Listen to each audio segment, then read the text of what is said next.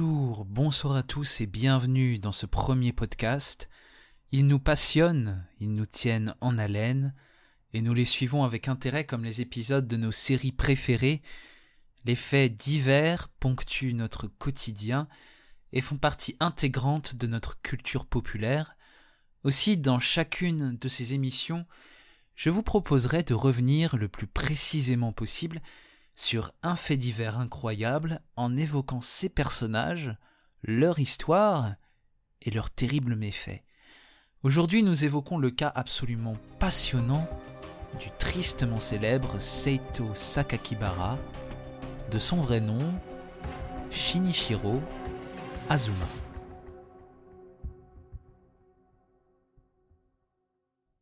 Nous sommes à Kobe, le 24 mai 1997. Encore une journée paisible dans le petit quartier de Tomogaoka.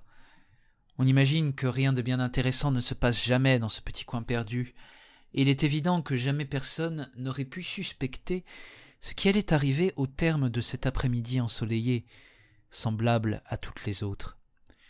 Le jeune Shinichiro Azuma enfourche alors son vélo, comme pour profiter de ce printemps ensoleillé, et commence à arpenter les rues. Rien ne pourrait alors laisser présager ce qui allait advenir dans les minutes et dans les heures qui suivraient. De fait, Azuma est un gentil garçon, tout à fait respectable et respecté. Ce ne sont pas les quelques rumeurs qui semblent le désigner depuis février qui le feront chavirer. Non. Ce garçon est par trop insoupçonnable. Aussi, personne n'avait de raison de suspecter quoi que ce soit. Cet après-midi de mai 1997, lorsqu'au détour d'une ruelle, Azuma emporta avec lui le petit Jun Ase, onze ans. Il faut dire que le jeune Azuma, malgré ses quinze ans, n'a pas l'allure d'un méchant garçon. Aussi, Ase souffrant également d'un léger handicap mental, ne s'est-il pas méfié une seule seconde lorsque ce dernier, très persuasif, lui proposa de l'emmener voir des tortues à la montagne au réservoir, la colline surplombant le quartier. Azuma était loin d'être idiot. Il ne connaissait pas bien Azé, mais il connaissait son frère, et à force d'indiscrétion, de petites confidences et de bruits de couloir, il avait déjà entendu parler du petit, de ses parents, de ses problèmes mentaux et de son amour inconditionnel pour les tortues. En plus, le gamin était très petit, il n'aurait aucun mal à le maîtriser. C'était parfait. Azuma n'avait pas préparé de plan à l'avance, mais les éléments semblaient s'emboîter à la perfection.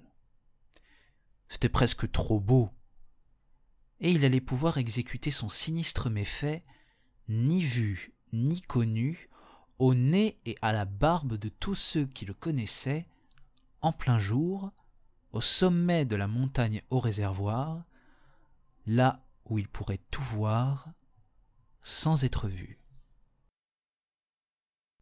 Non loin de là, les parents du jeune June assez commencent à s'inquiéter. L'enfant avait quitté le domicile familial à 13h40 pour se rendre chez son grand-père, mais il n'était jamais arrivé à destination. C'était louche, trop louche. C'était même plutôt inquiétant. Le petit était débrouillard, certes, mais son handicap le rendait vulnérable. Il aurait pu lui arriver n'importe quoi. Un accident de voiture, une chute. Peut-être s'était-il perdu. À ce moment-là, les parents du petit Junasé ne soupçonnent pas encore qu'à quelques mètres de là, leur enfant est déjà mort. Azuma, froid, le regard vide, contemple le corps du petit garçon. Il l'a étranglé. Foncièrement, il n'a aucun remords. Pire, il ressent une sorte de frisson, de plaisir subtil. Dès lors, il ne pense plus qu'à une chose, recommencer. Mais ce sera pour plus tard, car il n'en a pas fini avec sa victime. Sait-il alors, à ce moment précis, quel nouveau crime horrible il commettra deux jours plus tard? Peut-être. Mais pour l'instant, il se contente de dissimuler le corps. Qui irait le chercher ici de toute manière Alors il ne fait pas trop d'efforts pour le dissimuler. Qui pourrait remonter jusqu'à lui de toute manière Il est bien trop intelligent, bien trop mignon et serviable pour être soupçonnable. Après tout, n'est-il pas un esprit supérieur? Qu'est-ce qui trottera dans la tête de cet assassin sur le chemin du retour, lorsqu'il reverra sa mère pour la première fois après son acte, lorsqu'il ira se coucher? On ne le sait pas. La vérité, c'est que très peu d'informations sont sorties de ce dossier, et tout ce que nous pouvons affirmer aujourd'hui, c'est qu'Azuma n'a jamais cessé de penser à son acte. Les policiers, lorsqu'ils arrêteront l'adolescent, retrouveront dans son journal intime le fil de ses questionnements, de ses pensées perverses. Que contenait-il Nous n'avons que peu de détails. Aussi est-il très difficile de comprendre ou au moins d'essayer d'interpréter les événements horribles qui se dérouleront les jours qui suivront. Le surlendemain, soit le 26 mai 1997, un autre jour de beau soleil, on ne sait trop quelle idée peut bien passer par la tête d'Azuma, qui, enfourchant son vélo, se rend à nouveau sur les lieux de son horrible méfait. Un peu plus tôt, le jeune homme s'était rendu dans un magasin pour y voler une scie. Ce qu'il en fera dépasse en horreur tout ce que vous pourriez imaginer. Ainsi, le voilà à nouveau auprès du corps du petit June assez. Il ne connaît pas exactement les détails de ce qui s'est passé sur la colline à ce moment précis, mais une chose est certaine, lorsqu'il en redescendra, il portera dans son sac la tête de l'enfant. À ce moment-là, la disparition du petit garçon et les autres forfaits d'Azuma n'ont toujours pas pu être reliés entre eux. Mais l'adolescent semble monter en puissance, prendre confiance. Il lui en faut plus, toujours plus, plus horrible, plus dégradant. Aussi, plus tard, lorsqu'il écrira dans sa confession ce qui s'est passé ce soir-là, rentrant chez lui, il admettra, sans jamais préciser la nature de son crime, s'être enfermé avec la tête dans la salle de bain s'autorisant pour seul commentaire ces quelques mots qui font froid dans le dos. L'acte que j'ai commis dans cette salle de bain était bien plus odieux que le meurtre. Nous sommes le 27 mai 1997, un jour parfaitement normal pour le concierge du collège de Tomogaoka. Rien, absolument rien ne peut lui laisser à penser que dans quelques instants, lorsqu'il s'approchera de l'établissement pour en ouvrir la grille, il découvrira, posée en évidence, la tête tranchée d'un jeune garçon. Terrifié par sa terrible découverte, le concierge prévient immédiatement la police qui arrive aussitôt. Visiblement, l'assassin voulait qu'on découvre cette tête. Mais pourquoi? Les policiers ne tarderont pas à avoir quelques pistes. En effet, dans la bouche de la victime était enfoncée une lettre écrite à l'encre rouge, raillant les efforts des policiers pour le retrouver. Jamais il ne lui mettrait la main dessus, jamais. Et il continuerait à tuer, très bientôt même, et peut-être même des adultes, parce que pour lui, c'était le seul moyen de se sentir vivant. Et il était bien au-dessus de tout ça, cet assassin. Personne ne le soupçonnerait jamais, Personne n'aurait d'ailleurs jamais l'occasion de le soupçonner. Il était bien trop malin. Il avait trop bien préparé son coup. D'ailleurs, ce ne sont pas les remords qu'il habitait, confortablement installé dans la maison de sa mère, qui ne soupçonnait absolument pas ce qui se tramait dans la chambre de son jeune garçon. Totalement insensible, Azuma apprend la découverte de la tête durant le petit déjeuner. C'est sa mère qui le lui apprend en lisant le journal. Quelle horreur s'écrie-t-elle. Qui a bien pu faire une chose pareille? À ce moment-là, elle ne se doute pas un seul instant qu'elle est attablée avec l'assassin, avec celui qui a étranglé un enfant, a caché son corps et est revenu sur les lieux de son crime pour lui trancher la tête. Peut-être même ne saura-t-elle jamais que la tête fit un bref passage par sa propre maison, ce que son fils en a fait. La police lui apprendra-t-elle tous les détails de cette sordide histoire dont elle fut, sans le savoir, la spectatrice la plus directe? On ne le sait pas. En attendant, Azuma a l'esprit tranquille. Il sait qu'aucun indice ne peut le relier au meurtre du petit June assez. Alors il se contente de flâner, pensant régulièrement au plaisir qu'il a tiré de son crime. Il n'a personne à qui se confier, peu importe. Il a son journal intime, ce sera bien suffisant. Là, il raconte les détails les plus sordides de son crime. Il en décrit chaque instant, et ce qu'il a pu ressentir au moment de passer à l'acte, encore une fois, il raille la police, la stupide police, qui ne pourra jamais l'attraper. Il raconte sa vie, et comment il arrive à tromper son monde, tout le monde, même celle qui normalement le connaît le mieux, sa propre mère. Parallèlement, les policiers commencent à se poser des questions sur cette affaire peu ordinaire.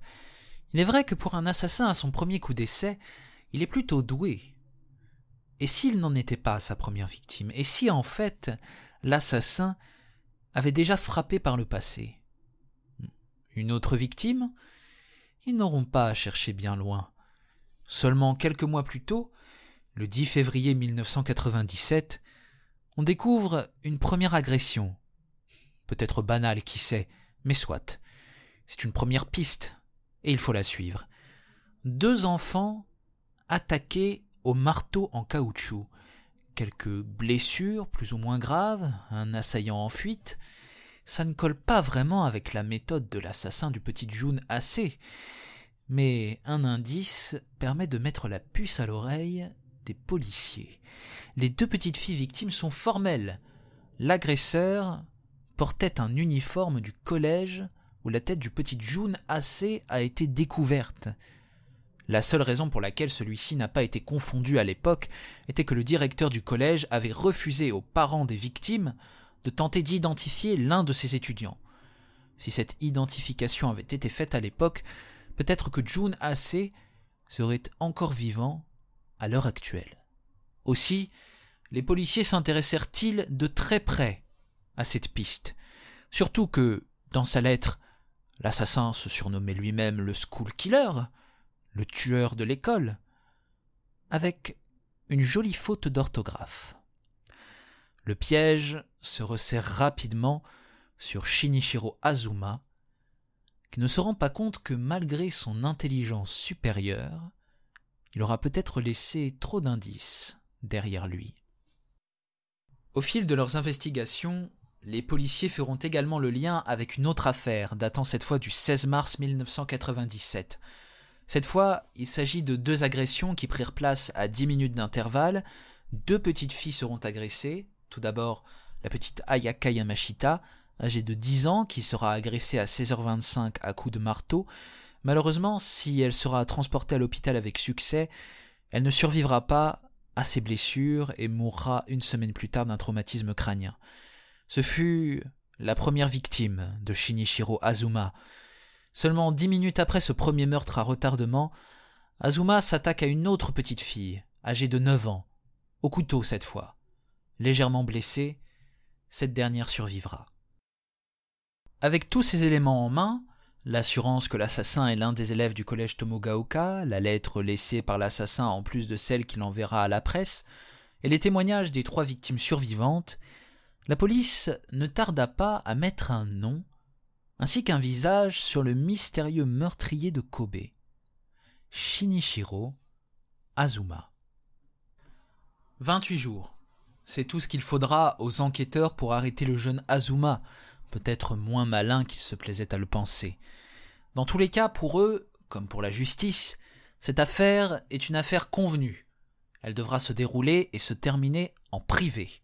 La loi japonaise protégeant l'identité des suspects accusé et condamné mineur, la réputation d'Azuma et de sa famille sera préservée. D'ailleurs, il n'y a pas d'Azuma. Azuma n'a jamais existé. Pour la presse, l'assassin dont le visage fin et enfantin, presque angélique, sera bientôt connu dans tout le pays après la fuite d'une photo non autorisée, c'est Seito Sakakibara. Une fausse identité montée de toutes pièces par la police afin de donner à la presse et au public un os à ronger. Son nom, son véritable nom, ne circulera qu'en petit comité. Jamais vraiment confirmé, bien qu'à n'en point douter, il s'agisse bel et bien de Shinichiro Azuma. La police tenta tant bien que mal de faire effacer l'information et de rappeler tous les exemplaires du magazine Shinsho qui publia la photo de l'assassin, mais beaucoup trop tard. Azuma étant mineur, il ne sera pas condamné à mort, pratique relativement courante pour ce type de crime au Japon. L'adolescent sera envoyé durant sept années dans un centre d'éducation et de détention pour enfants.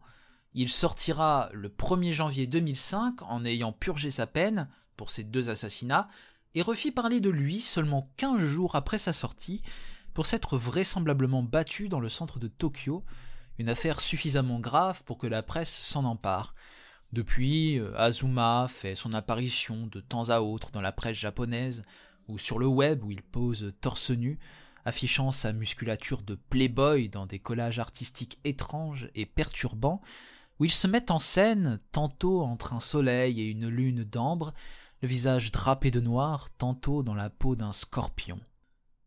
Une mise en scène médiatique qui n'amuse pas du tout les familles des victimes, qui prirent un dernier coup en apprenant la publication de l'autobiographie de l'assassin, Zeka, littéralement langue suivie de calamité, infortune, mal ou malédiction, un concept qui ne veut pas dire grand-chose que ce soit en japonais ou en français.